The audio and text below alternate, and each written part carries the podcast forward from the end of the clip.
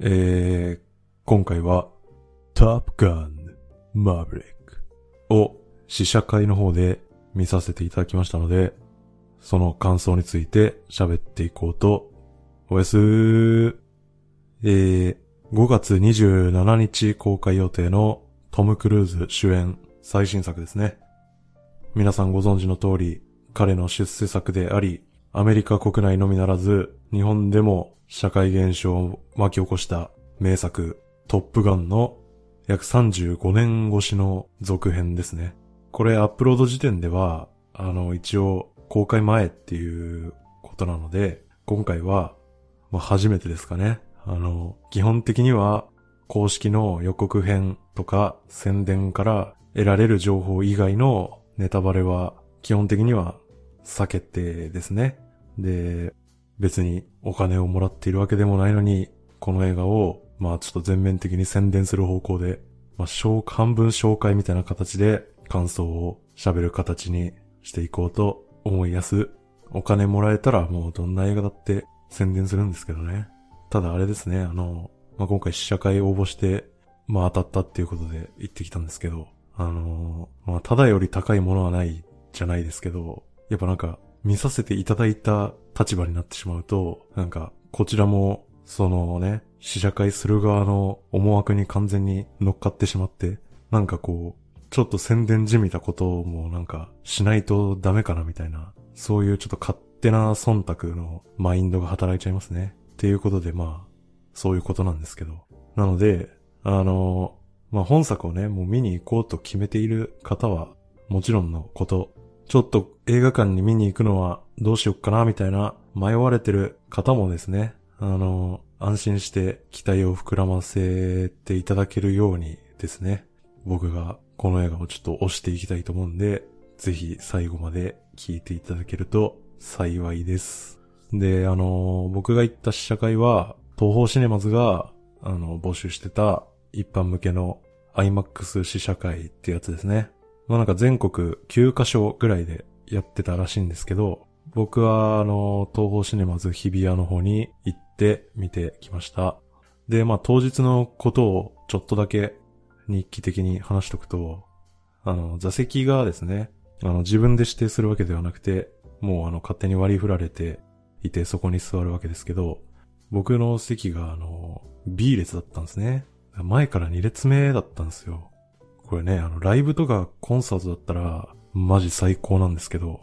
今回 IMAX シアターですからね。IMAX 見るときに、なかなか前から2列目なんて座んないですよね。だから僕はこの IMAX 鑑賞で前から2列目に座るっていう経験はちょっと初めてだったんですけど、いやーやっぱ首きつかったっすね。ちょうどあの、エンディングくらいにですね、あの、一人で静かに左側の首筋をちょっとやってしまいまして、ちょっとエンドロール中すごい痛かったっていう、あの、そういう映画でしたね。で、あの、上映開始前の、30分ぐらいで、あの、なんかイベントやりますって書いてあって、なんか誰来んのかなって特に調べず行ったんですけど、登場したのが、お笑い芸人のね、あの、平成のぶしこぶしの吉村さんと、あとあの、この間の冬季オリンピックですね、北京オリンピックで、あの、スキージャンプの個人ノーマルヒル金メダルを取った小林陵侑選手っていうね、この二人が登場しましたね。もうなんでこの二人なんだと思ったらですね、あの、一応説明ありまして、吉村さんの方は、ライブとかでね、あの、コンビの出囃子に使ってる曲が、あの、トップガンで一番有名な曲、デンジャーゾーンですね。あれを使っているからってことでしたね。で、小林選手の方は、飛ぶのが仕事だからっていうことで、あの、紹介されてましたね。まあちょっと、そうかって感じでしたけど。僕はあの、二人とも生で見るのは初めてだったんですけど、吉村さんの方は、本当にぴったりちょうどテレビで見てるイメージのまんまでしたね。テレビで見てるよりかっこいいなとか、テレビで見ているより、なんか意外に背高いんだなとか、そういうのは一切なかったですね。あの、テレビで見ていて、イメージしているまんまの感じでしたね。まあ、そういう感じですね。で、小林選手の方は、ちょっと、あの、最初ね、髪型決まりすぎてて、よく誰だかわかんなかったんですけど、まあまああの、いい意味で普通のお兄ちゃんって感じでしたね。で、まあ、これといってあの、こう言っちゃ失礼ですけど、まあ、大した話はなかったんですけど、まあ一個あの、吉村さんがね、小林選手に質問してて、金メダル取ることになったのジャンプの時に、どのタイミングでこれいけるわって思ったんですかみたいな質問してて。で、まあ、小林選手によると、ジャンプ台から飛び出して、こう、飛び始めた瞬間だったみたいですね。うん、そこだけ、ふーんって思いましたけど。まあまあ、そんな感じのイベントでしたね。ということで、あの、トップガンのね、続編を、あの、見てきたわけです。でですね、まあ、トップガンってね、そもそも、これどういう映画だったかなっていう話をね、まあ、ちょっとしようかと思うんですけど、皆さんトップガンの内容って覚えてます？僕はもう全く覚えてないですね。だから覚えてなかったんで、このマーベリック見る前に、まあ、久々に見返しまして、ああ、こんな話だったっけって思いながら見ましたね。トップガンと、あとは、フラッシュダンスですね。で、この2作に関しては、何回見てもストーリーが頭に入らないっていうのはですね、あの、映画ライターの高橋良樹さんが言ってたんですけど、あの、マジでその通りですね。あの、トップガンもフラッシュダンスも、ストーリー全く思い出せないですからね。だからまあ、早い話がですね、あんまり中身はないですよね。で、これはやっぱりあの、まあリアルタイムで劇場でトップガン見たっていう人よりね、まだ公開時点では生まれてないような、まあ世代の若い人なんかは、今このトップガン見ると、内容のね、薄っぺらさにちょっとびっくりするかなと思いますね。まあ今見返すとですね、出演してる男性陣の顔とか体がね、みんなびしょびしょだったりね。あと、あの、実はティム・ロビンスが出てるとかね。その辺は非常に楽しめる映画なんですけど、やっぱストーリーに関しては、そのドラマ的な部分については、まあ驚くほど印象薄いですよね。まあなんか、トム・クルーズが恋愛しながらちょっと成長する映画だっけみたいな。そんな映画の印象なんですけど、でもまあこのトップガンってめちゃくちゃ名作扱いされてるじゃないですか。まあそれがなんでかっていうね、いう話はあの、まあ皆さんもご存知だとは思うんですけど、一応振り返っておきますね、一応。で、この映画がまあ歴史的に重要だった点っていうと、やっぱりその映画の内容が素晴らしかったとかではなくて、まあもうちょい外側の部分ですよね。で、それが映画公開当時にですね、その当時の社会とか文化に大きな影響を与えたっていうこととか、あとはあの、この俳優トム・クルーズの、まあ出世作だったっていうことですよね。この映画が公開されたのは1986年だったわけですけど、もうあの、まあ僕当時生まれてないんでね、目の当たりにしたわけじゃないんですけど、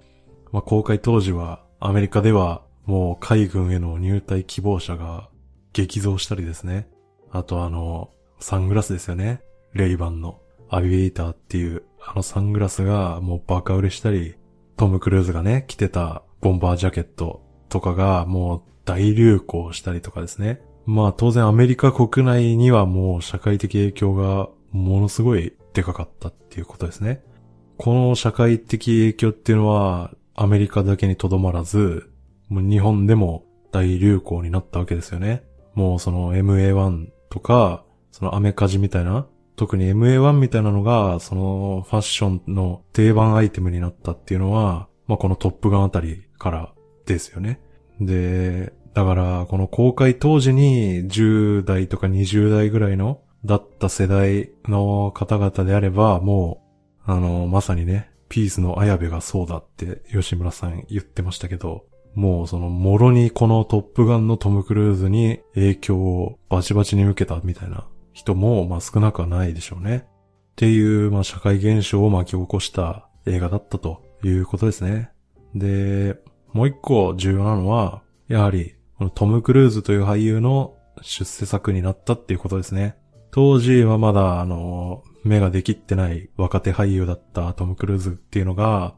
このトップガンへの出演を皮切りに、まあ一躍大スターになったっていうことですね。だから、この彼が、まあ今、59歳とかでしたっけ？もう還暦なんですよね。もうそんな大ベテランになった今でも、ハリウッドの最前線で活躍するような大スターになったっていうのは、このトップガンがあったからって言っても過言ではないわけですよね。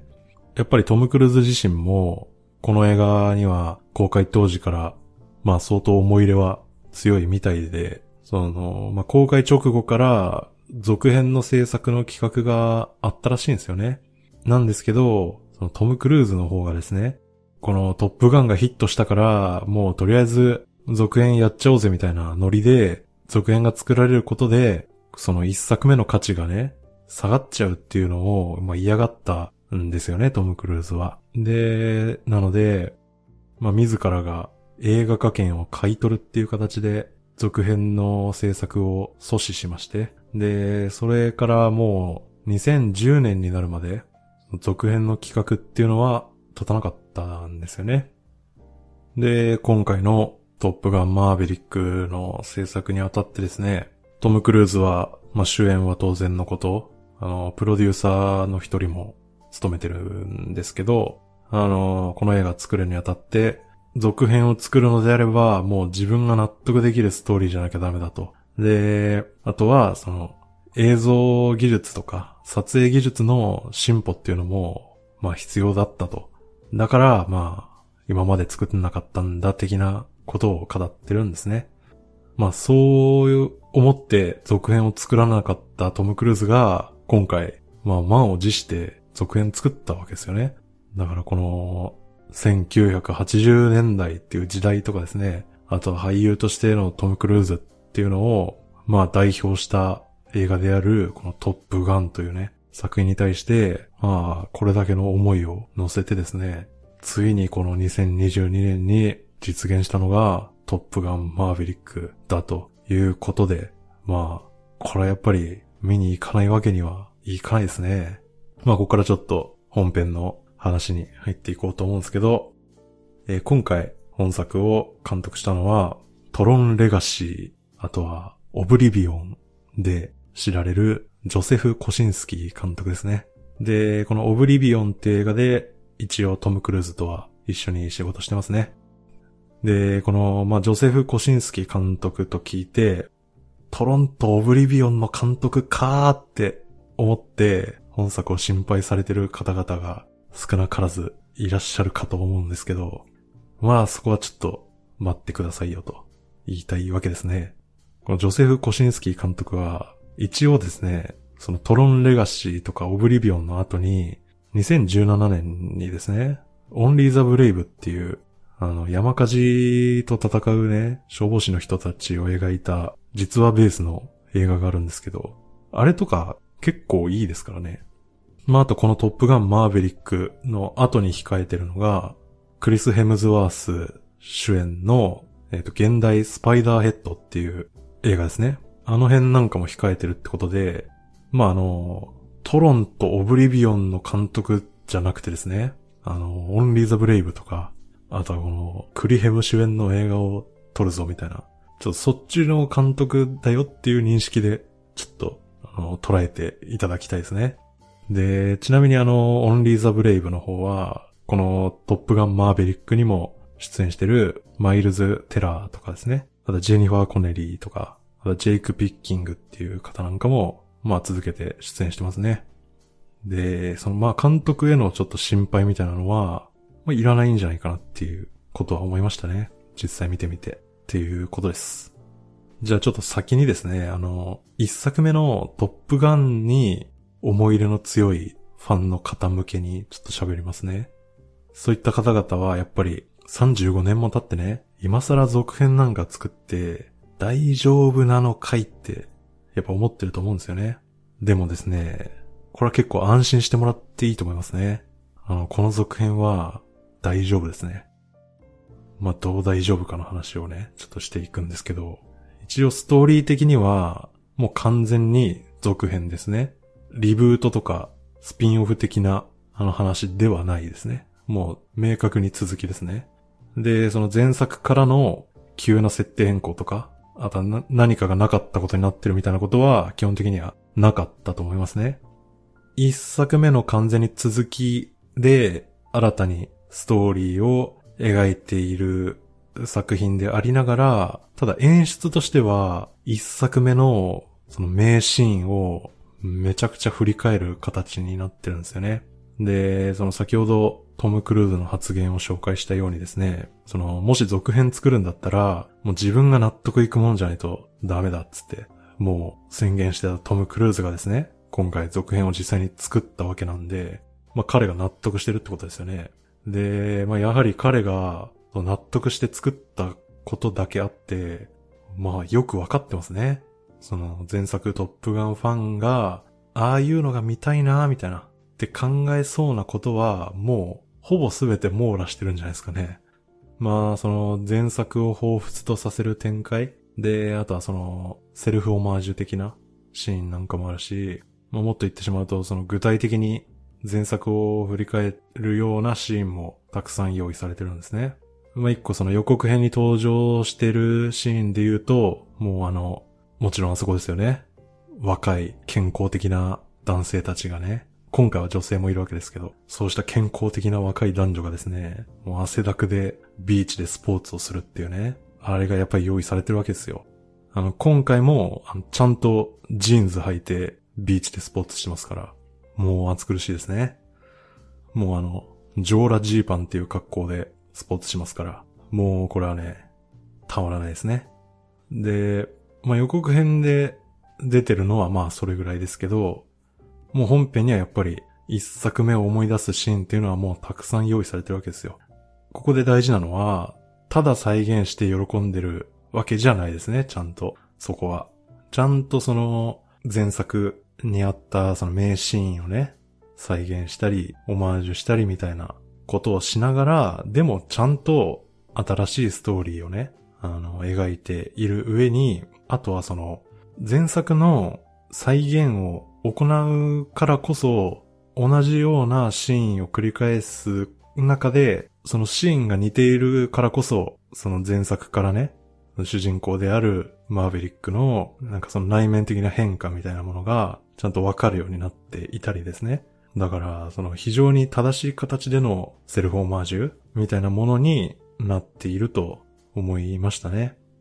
だから、まあこの辺のその前作再現シーンみたいなものは、これはもう期待してもらって問題ないんじゃないですかね。あの、非常に良かったですね。まあこういうその、ね、最近増えてきているこの、今更続編やるんかい映画にはまあお決まりになってますけど、その前作から続投するキャストっていうのも、あの、いますね。一応ね。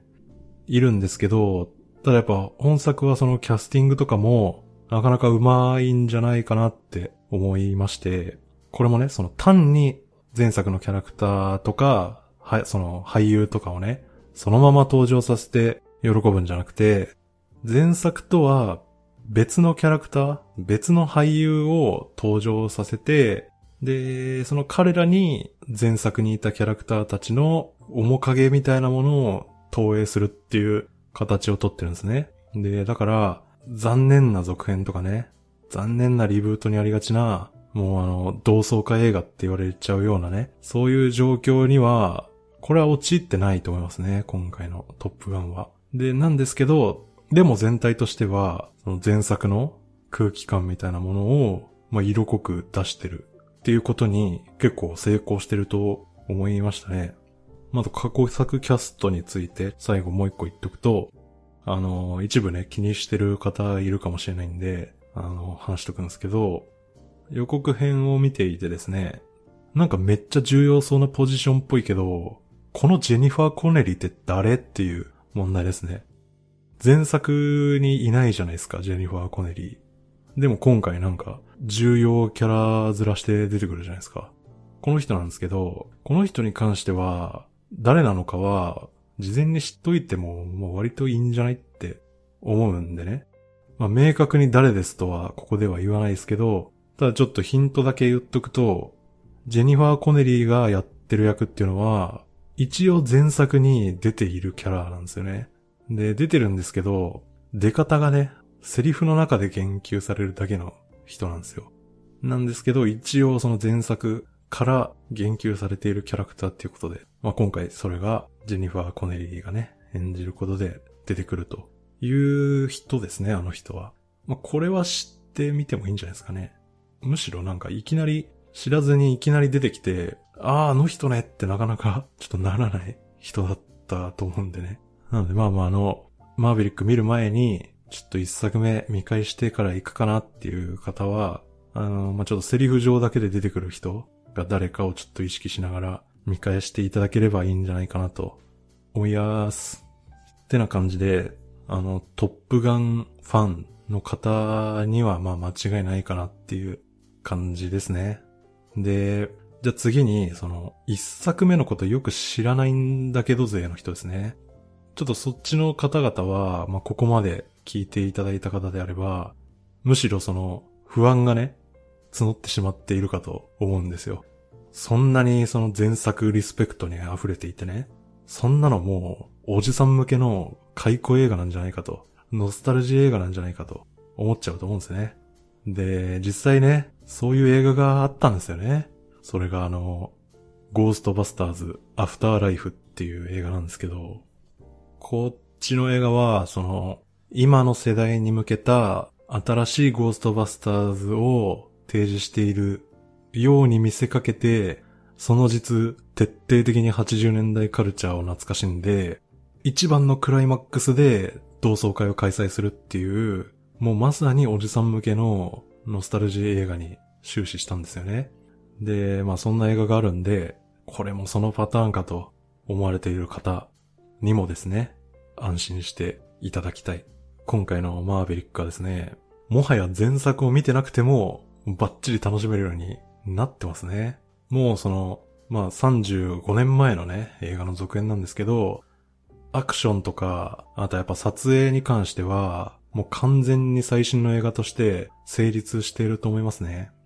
もう実際ですね、この本編でマーベリックたちが挑むミッションっていうのは、その前作からはるかにレベルアップしてますね。前作は基本的にはあの、まあ、学園ものっていうか、訓練生たちのその訓練中の話じゃないですか。で、そのラストが、あの、実戦になるっていうお話でしたよね。で、そのラストの実戦っていうのも、まあ単にその敵機とのドッグファイトでマーベリックが、まあ、頑張るっていう話で、その基本的には打ち合いの、打ち合いだけっていうものだったんですけど、今回はやっぱもうちょっとミッションになってて、で、そのミッションがね、あの完全にインポッシブルなんですよ。だから、まああの本当に某インポッシブルな映画をちょっと思い浮かべる方もいるかもしれないですね。なんですけど、やっぱりですね、僕はあの、これツイッターでも見た当日にツイートしたんですけど、あの、某インポッシブル映画っていうよりは、あの、スターウォーズエピソード4が一番近いですね。あの、まあ、あの、見てもらえればですね、これは分かっていただけると思うんですけど、スターウォーズエピソード4なんですよね、やってることが。で、まあだから、面白いわけですよ、当然。っていうね。で、まあそん、その話はいいんですけど、その撮影もですね、やっぱ、トム・クルーズはもう、ちょっと行っちゃってますから、本当に自分でやっちゃうんですよね。なので、トム・クルーズはもうもちろん自分で戦闘機操縦するわけですけど、まあ、今回トム・クルーズ以外もですね、新しいトップガン訓練生の、えー、キャラクターたちを演じる俳優も、今回もまあ実際に戦闘機を操縦して撮影してるわけですよね。で、さらにですね、あの、35年前よりもカメラが進化してるんで、そのコックピット内の撮影っていうのもバリエーションが増していていいですね。特にまあ個人的な、そのフェチ的な好みで言うと、車の映画ですね。あの、ワイルドスピードシリーズとか、あとあの最近のだと、2019年のフォード VS フェラーリなんかがすごいやってたんですけど、あのギアチェンジの描写ですね。あれがかっこいいじゃないですか。あの感じをすごい戦闘機でやってますね、今回。そこがやっぱかっこいいですね。あの、キレッキレの操縦シーンっていうのがいっぱいあるんですけど、そこのかっこよさは間違いないですね。あとはそのアクション面ですね。もう、基本的にはもうずっと戦闘機でのアクションなわけですよ。このトップガンシリーズは。その戦闘機を使った航空アクションっていうのも、これもやっぱ前作から、まさすがもうどうかしているトム・クルーズ映画っていうことで、もう完全にパワーアップしてますね。ここに関しては、むしろ前作を見ていない方が、あの、戦闘機ってこんな動きできんの？ってちょっと笑っちゃうような、その驚きは、あの、前作見てない方が大きいかもしれないですね。なので、その前作のドラマとか知らないんだよなっていう人でも、もうこの戦闘機アクションをね、見るためだけでも、全然一見の価値あると思うんでね。あの、全然大丈夫です。で、前作はまあ知ってるけど、別に思い入れなくて、トップガンって別にドラマ性とか薄いからなみたいな思われてる方もやっぱり多いと思うんですよね。で、僕もどちらかというとそうでしたしね。あの、もうどんな話か全く思い出せねえなみたいな感じだったんで、あの、そこはちょっと心配だったんですけど、そこに心配されてる方もね、ご安心くださいっていうことですね。ドラマ性に関しても、まさすがにというか、確実にレベルアップしてますね。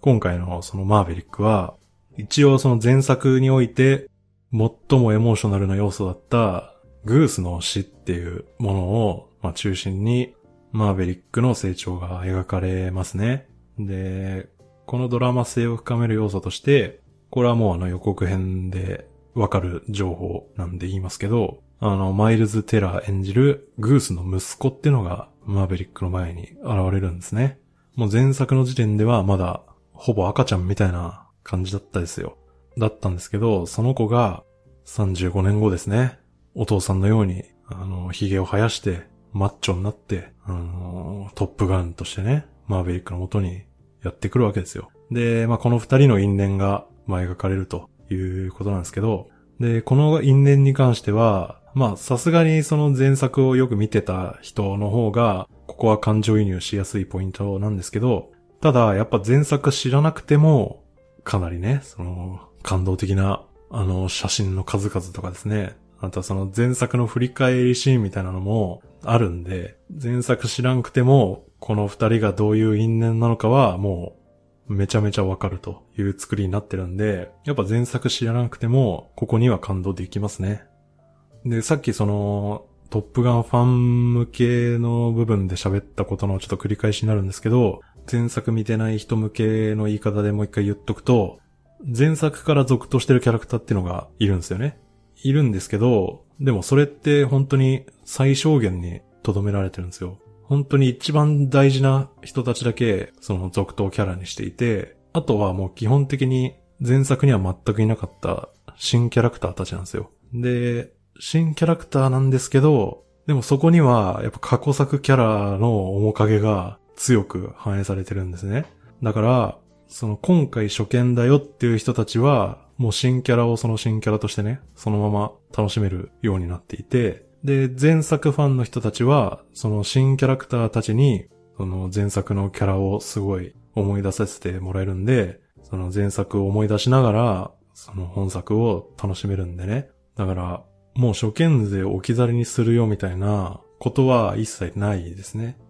トップガンを知ってる人も知らない人も、それぞれこの作品単体で楽しめるようになってるんですね。そこは本当に接しやすいですね。っていう感じでですね、まあ本当に万人向けな感じですね。まあその前作が、その1980年代ぐらいを代表している作品の一つっていうこともあって、で、まあその続編っていうことでですね、この2022年の最新映画でありながら、やはりどこかのあの時代の映画を思い出させる雰囲気になってるんですよね。なので、なん、なんていうかね、本当にザ・ハリウッド映画みたいな印象ですね。で、まあそれは絵作りとかを前作に、まあだいぶ寄せてるからっていうこともあると思うんですけど、あの、ストーリー展開とかも、なんかその、往年のハリウッド大作映画みたいなものを思い出す雰囲気なんですよね。だからその、なんて言うんだ？まあなんか、昨日聞きすぎたひひねりみたいなはもうないっていうね。もうストレートにエンタメ一直線みたいな感じなんですよね。で、本作の脚本としてクレジットされてる人は3人いたと思うんですけど、そのうちの一人っていうのが、クリストファー・マッカリーっていう人で、あれですね、ローグネーション以降のミッションインポッシブルシリーズの監督やっていたり、で、あの古くはですね、1995年のユージュアルサスペクツの脚本とかやってる人ですね。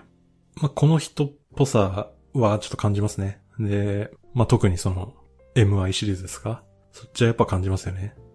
別に、あの、人間とかね、その世界の本質をえぐり出すような、そういうドラマっていうことでは全くないんですけど、ただその、まあ、ド派手なアクションがあって、で、適度なサスペンスがあって、で、ロマンスもあり、親子愛もあり、友情もありみたいな、そういう要素をもう全部ぶち込んで、大味なんですけど、もうストレートにこちらの感情に訴えてくるみたいな、そういう映画になってるあたりが、もうなんか非常にハリウッド映画って感じじゃないですか。で、あとはですね、音楽が、あの、ハンス・ジマーがやってるんですね。みんな大好き、ハンス・ジマー。で、ハンス・ジマーといえば、あの、昨年ですね、デューン砂の惑星で、もう、やかましくてね、逆に眠くなってしまうような、あの重低音をね、炸裂させて、無事アカデミー作曲賞を受賞したわけですけど、今回のハンス・ジマーはですね、まあ僕音楽のことあんまわかんないんで、印象ですけど、なんていうんですかね。やっぱりその20世紀頃の雰囲気 ?20 世紀頃の映画でまあハンス・ジマーがやってた雰囲気？とかっていうのと、あとはその最近の、特にその、ノーランと組み出して以降ですね。その、そのなんか重低音で盛り上げる的な、その辺も取り入れて、こう、なんかハイブリッドな感じにしたいい塩梅の音楽だったんじゃないですかね、今回は。ということで、やっぱり、こう、いいハリウッド映画だね、みたいな感じがするわけですよ。演じているトム・クルーズもですね、もう、最近こんなレベルでやってたっけなっていうぐらい、もう満面のスマイル見せてくれますね。やっぱり、35年の年月を感じさせないニッコニコの100%スマイルを連発してくれるんですよね。なかなかね、あの、イーサン・ハントとかね、あの、ここまでは笑ってくれないですから、やっぱトム・クルーズの満面の笑みっていうのもね、結構見どころな気がしますね。で、まあいろいろごちゃごちゃ言いましたけど、一言でまとめれば、こういうのでいいんだよっていうね、ことです。まあ個人的にはあの、最近ね、あの、マイケル・ベイがね、アンビュランスっていう映画を撮りましたけど、あれもね、僕からしたら、こういうのでいいんだよっていうね、映画だったんですけど、まあ、今回マイケル・ベイに続いてトム・クルーズもね、やってくれましたね。だから、やっぱこういうね、超大作映画をバンバン作れる人たちがね、あのー、こうやって、こういうのでいいハリウッド映画をね、いっぱい作ってくれれば、もし僕がですね、この先、MCU のマルチバースにちょっとついていけなくなっても、彼らがこうしてそれぞれね、独自の対策を作ってくれるとすごくね、嬉しいですよね。まあありがとうっていうことですよ。で、まあまあそんな感じですね。最後にまあ余談なんですけど、この映画をですね、IMAX で鑑賞すると、IMAX シアターにね、映画を見に行くたびに見せられる、ようこそ IMAX へっていうね、あのイントロですよ。あの中にある、あの、ジェットエンジンの大号音もっていうね、あれが本当に体感できるわけですよ。ジェットエンジンの大号音だらけですから、この映画は。だから、あのイントロで言うと、澄み切ったクリアな映像とかね、鮮やかな色合いとかね、息を飲む臨場感とかね、あと映像の世界に入り込んだ感覚っていう、その辺は、あの、大体、今まで、あの、いろんな映画で体験してると思うんで、あと残すところは一個、針が落ちる小さな音ですね。あれが、映画で聴ければ、もうあの、IMAX のイントロは用済みですね。っていうことで、あの、ジェットエンジンの大音を聞くために IMAX 行くのもありですね。っていう余談でした。あの、まあ、一応あの、ネタバレは最小限にするために、ほとんど具体的な話をしない内容になってしまいましたが、どうですかね？本作への期待を膨らませていただけましたでしょうかね？もう、やっぱりあの、もう今って、アメコミ映画全盛期ですからね。そんな時代の中で、ここまでね、実写撮影にこだわって、しかもその、単体で楽しめますからね。なんと言っても。28作目じゃないですから。この一本だけ見てめっちゃ楽しいですから、もうそれだけでね、もうありがたいじゃないですか。だからやっぱり、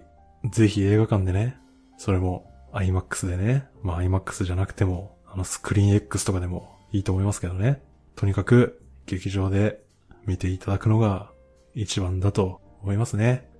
あとまあじゃあ最後の最後に、ちょっとね、一部の方懸念されてると思うんですけど、あの、トム・クルーズ主演の映画になると、ほぼ100%、あの、字幕を担当するのがあの方になるっていう件なんですけど、今回ですね、あの、ちょっと名前は忘れちゃったんですけど、確かですね、なんか元航空自衛隊みたいな肩書きの人が字幕監修についてたんで、なのであの、字幕でね、見られる方、あの、その辺も